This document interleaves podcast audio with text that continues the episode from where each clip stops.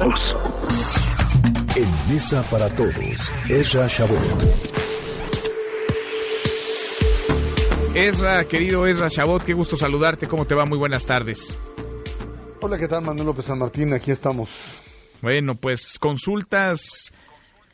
Sabemos resultados no conocemos porque el presidente López Obrador ha dicho que ya le preguntó a los eh, que se verían afectados por la construcción de un aeropuerto en Santa Lucía o por la construcción del tren transísmico, pero no sabemos bien a bien cuándo, a quiénes, el detalle de la metodología, vaya, no sabemos pues si hubo o no consulta más allá de lo dicho por el propio presidente. A ver, yo creo que el tema de las consultas es eh, algo que hay que manejar con mucho cuidado. Hay toda una estructura legal para realizar consultas, cosa que al presidente de la República no mm, le interesa.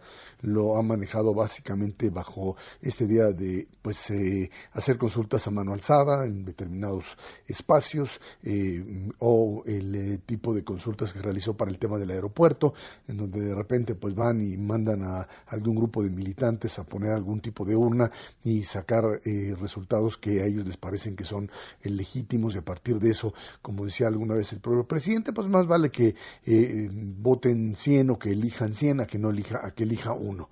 Esto que es básicamente un argumento demagógico, parecería que no tiene ningún tipo de, de, opción de alternativa. Por ahí alguien dice, pues es mejor que pues eh, entremos en esta dinámica de tratar de forzar esta eh, discusión con respecto a la realización de eh, em, pues consultas mucho más articuladas, con consultas mucho más manejadas desde el propio Instituto Nacional Electoral.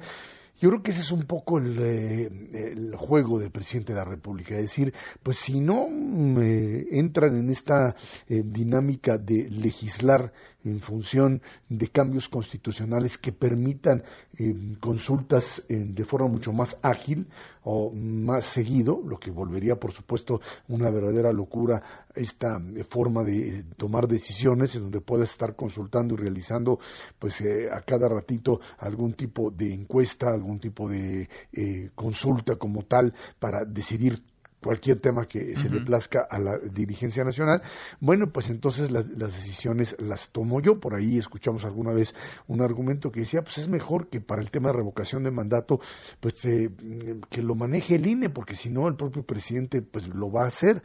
Eh, yo creo que eso no, no va o no abona en función de un modelo democrático. La idea de consultas como elemento para dar legitimidad yo creo que esto está fuera totalmente del propio concepto Ahora, uno, de lo que quiere se quiere Uno lo piensa eso y dice, ¿para qué el presidente, si de todas formas ya tomó la decisión y se va a ir con esa decisión, ¿para qué disfrazar una consulta que no sabemos si la hay o no la hay? Lo que sí sabemos es que no se está dando dentro del marco de la legalidad, o al menos no con la información que hoy contamos. ¿Para qué, digamos, buscar legitimar una decisión que ya está tomada cuando hay un presidente que tiene una altísima popularidad? Por lo que tú dices, eh, Manuel, por el tema específico de la legitimidad. O sea, no soy yo el que toma la decisión, diría el presidente, es el pueblo y aquí te lo eh, demuestro bajo el argumento de que, mira, les pregunté a los indígenas sobre el Tren Maya y me dijeron que sí.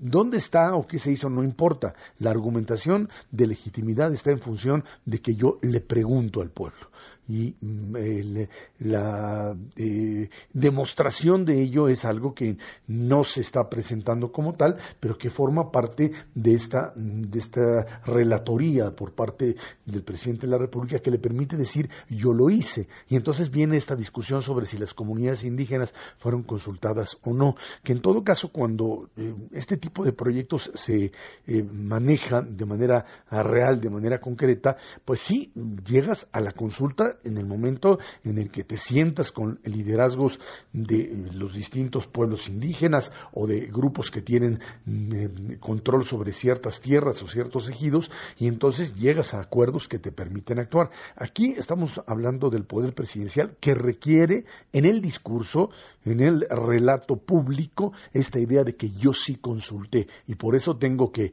o hacer o simular o inventar algún tipo de eh, consulta como tal para decir si lo hice, aquí lo tengo y yo no tengo por qué presentar pruebas de lo mismo. Bueno, y si, no están, y si no están ahí las plazas públicas, ¿no? Para improvisar una consulta manual. Es exactamente lo mismo, es exactamente lo mismo. Y perdón, nada más entrando en el tema de Venezuela, que creo que es importante retomar en este momento, eh, esta idea del de el intento de un golpe cívico-militar, esto tiene que ver, lo decía esta mañana el propio Guaidó, esto estaba planeado para el día de mañana, para el primero de mayo, lo tienen que adelantar básicamente porque los, eh, ahora sí que al estilo de las conspiraciones, les urgía sacar a Leopoldo López mm, de eh, su casa y esto fue lo que la, propia Sedina, la propia, guardia que eh, se le voltea a Maduro realiza la operación en la mañana, lo saca de su casa, le permite salir, se hablaba hace unos minutos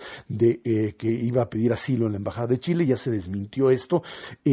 hay algunas televisoras por internet que están funcionando, que es TVI, BTI, venezolanos, BPI, venezolanos por la información, Radio Caracas, radio que tiene todavía señal que está transmitiendo desde Venezuela, aunque la están tratando de censurar, y en ese sentido eh, hay canales que están eh, dejando mm, todavía transmitir lo que eh, de alguna forma puede hacer crecer el movimiento. Siete, siete rebeliones militares en los últimos meses que te permiten, y creo que esto es importantísimo, pensar en que la estructura militar se empieza a debilitar, quizá no todavía en los mandos más altos, pero esto, esta insurrección, si le queremos llamar así, cívico-militar, eh, va a generar sin duda un levantamiento que ya no se está hablando simplemente de una movilización popular, sino de la presencia militar de lo que ya representaría un grupo que estaría dispuesto a mantener este tipo de rebelión por un largo mm, periodo, por lo menos por algunos días más,